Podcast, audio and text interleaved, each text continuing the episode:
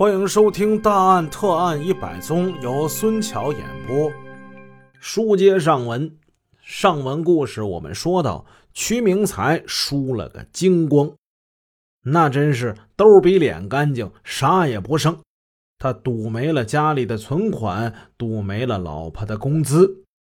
此时他只好向人借，管谁借呢？他想跟这赢钱的王维山借。而王维山把这门关得紧紧的，哎，想借钱万难。兄弟啊，我手头真是没钱呐，哥，你得帮帮我呀！你是赢家呀，你哪能没钱呢？我那才赢多少啊？这不都让他们给赢回去了吗？哎呀，你说，再说了，你说这钱吧，他都在你嫂子那儿，他把着存折呢。放哪儿？我是真不知道。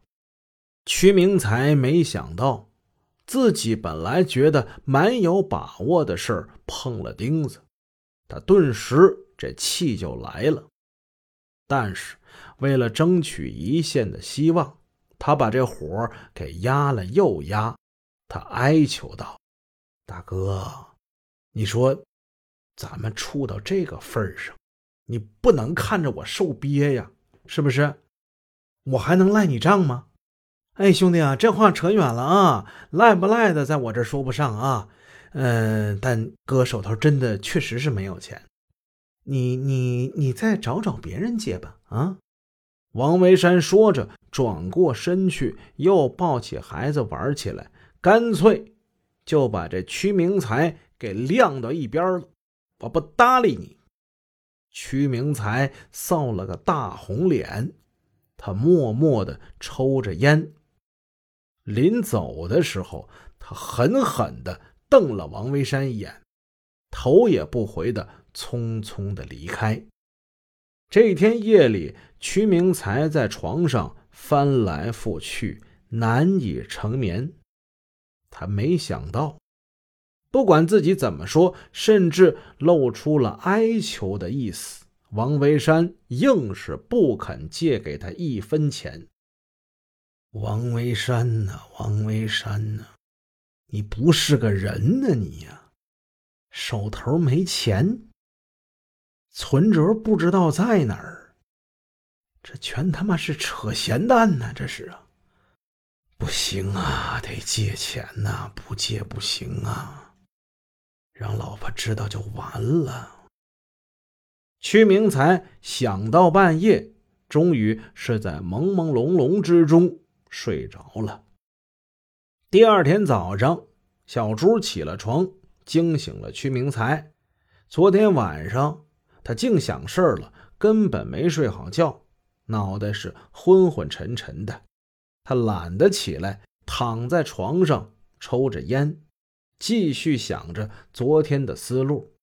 他谋划着今天的行动，输钱的懊恼，唯恐妻子闹离婚的焦灼，还有借钱碰钉子受的这些耻辱，在他脑子里上下翻滚着。他把这一切都迁怒到王维山身上，这件事好像一根导火索，点燃了他的蛮横、凶残。还有他劣根性的火药桶，妈了个巴子的，真当老子是受气的小绵羊啊！老子也是进去过的人。屈明才几年以前曾经进去过，判过三年，可以说他本来也不算是个善类，而此时。他的脑海中爆发出一个罪恶的念头：不行的话，老子就抢！一夜之间，他的思想上发生了恶变，向罪恶的深渊迈出了决定性的一步。砰的一声，房门发出一声巨响，把他从谋划犯罪步骤方法的沉思中。给震醒了，小朱早上没给他做饭，也不答应为自己请假，就这么气呼呼的上了班。要是他才知道钱已经让我给输没了，非跟我打离婚不可呀！不行啊，拖一天都不行，就得是今天了。今天必须得行动。王维山他借也得借，不借也得借。你要敢不借，我就要你的命！紧接着就出现了我们故事最开始那一幕：屈明才花言巧语，从玉记修车点老师傅那儿借来了一块大铁坨，他把这块铁用塑料布包好，揣进棉袄兜里。骑着车向王维山家驶去。王维山给他开的门，他穿着单薄的线衣线裤，看样子还没起床呢。不用说，这昨天晚上肯定是又有牌局儿，没叫我。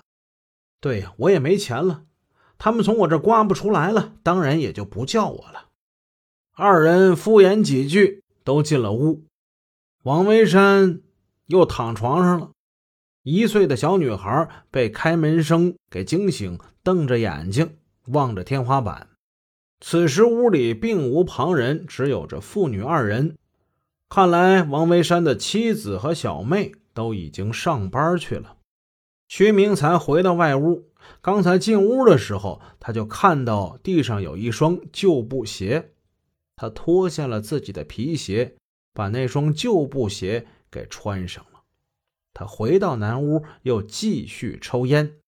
王维山已经猜到了，屈明才这回来还是借钱来的，他心中不快，态度冷淡。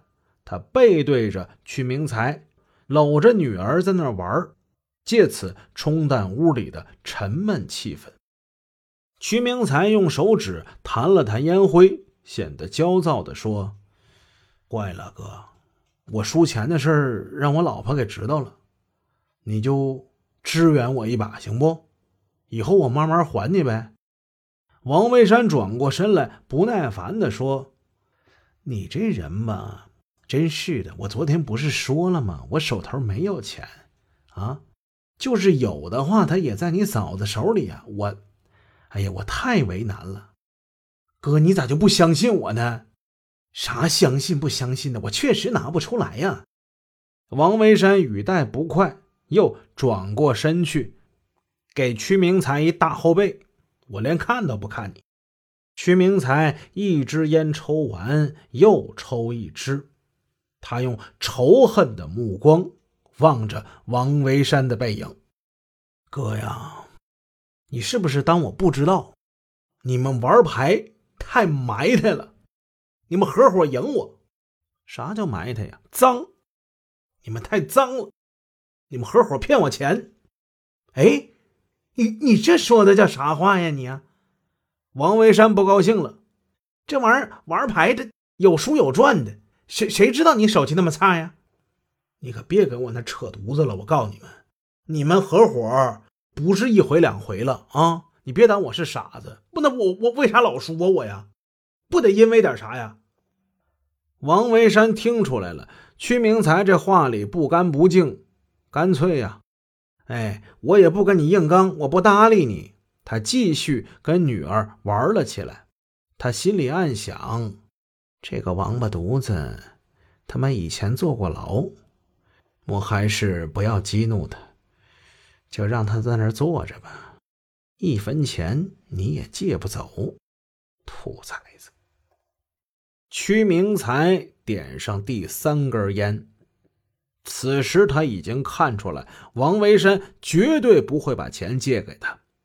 王维山那冷傲的态度，犹如火上浇油，更激怒了他。顿时间，恶意升腾，杀机骤起，他掐灭了烟头。悄悄走进，毫无设防的王维山。他从衣兜里取出了那块大铁坨，他把铁块举在手里，照着王维山的脑袋：“你给我站着！”本集已播讲完毕，请各位听友多多点赞评论。如果喜欢，欢迎您的订阅。